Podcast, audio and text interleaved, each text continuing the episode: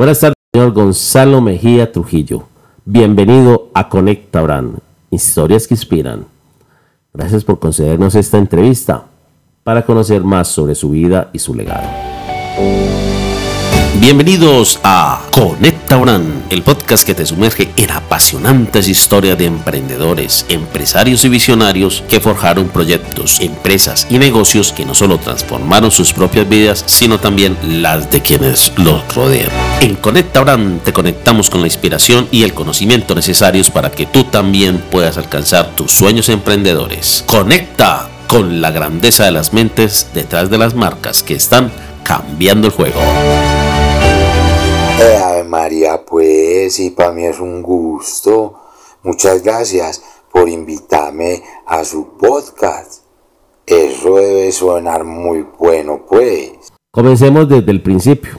¿Cómo fueron sus primeros años en Medellín y qué lo inspiró a adentrarse en el mundo empresarial? Mire, vea, yo le voy a contar que yo nací el 31 de mayo de 1884 en Medellín, Antioquia, Colombia, y desde temprana edad sentí la llamada de la innovación y el progreso. Mis papás fueron Luis María Mejía Santa María y Zoraida Trujillo Escobar, una verdadera matrona. Me brindaron la base para lo que se convertiría en una vida llena de emprendimiento y visión. Su visión empresarial abarcó una variedad de sectores desde la cinematografía hasta la aviación y el transporte terrestre. ¿Qué lo motivó a diversificar sus emprendimientos y cómo logró mantenerse a la vanguardia de la innovación? Ah, es que yo siempre creí en la diversificación como clave para el progreso sostenible. Yo vi en cada sector una oportunidad para contribuir al desarrollo de mi tierrita natal. La cinematografía y la aviación y el transporte terrestre, esos eran campos en constante evolución. Y mi compromiso con la innovación me llevó a explorar nuevas fronteras y a mantenerme a la vanguardia. La visión de una Antioquia modernizado progresista, esa siempre fue mi brújula. Hablando de su contribución a la aviación comercial en Colombia, usted fue pionero en la construcción del aeropuerto Enrique Olaya Herrera. ¿Cuál fue su visión al impulsar este proyecto y cómo veía el papel de la aviación en el futuro de la región? Yo fui el primero en el desarrollo de la aviación comercial en Colombia, dejando mi huella con la construcción de la pista aérea del aeropuerto Enrique Olaya Herrera en la ciudad de Medellín, el primer aeropuerto que hubo en la capital antioqueña.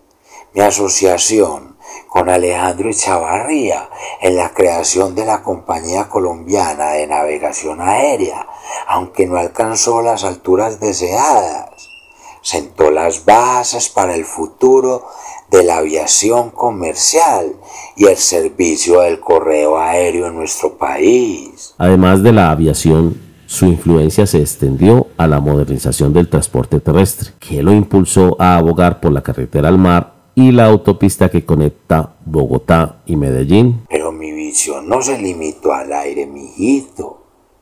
También me adentré en la modernización del transporte terrestre. Yo fui abanderado de la carretera al mar entre Medellín, Turbo y Necoclí, y mi empeño por conectar las dos principales ciudades de Colombia, Bogotá y Medellín, resultó en la promoción de una gran autopista que estaría uniendo estas dos urbes. Su legado también incluye proyectos como el deslizador y la fundación de empresas como Tax Imperial, y la compañía Gomec. ¿Cómo nacieron estas iniciativas y cuál era su visión detrás de ellas? Mi deseo de innovar no se detenía en los cielos o carreteras, sino que se extendía a las aguas.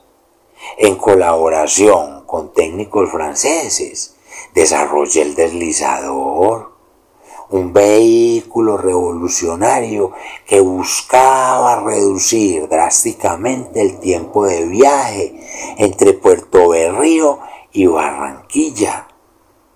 Esta creación se convirtió en un símbolo de dedicación a modernizar el transporte en la región. En 1951 divida la compañía Gomeco, un testimonio más de mi compromiso con el progreso. A lo largo de mi vida demostré que la división empresarial puede trascender fronteras.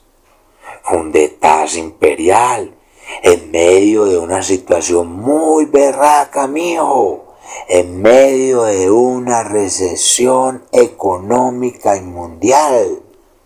Esto se convirtió en la empresa de taxis más grandes de Medellín durante más de dos décadas. Mi legado no se limita solo a las empresas, se extiende también a mi comunidad.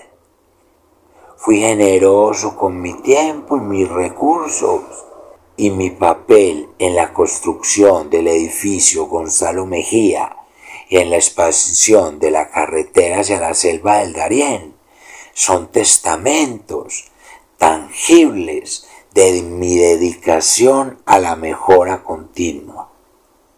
Además de mis logros empresariales, también incursioné en el mundo del cine y no solo metiendo el billete, demostrando mi versatilidad y amor por las artes.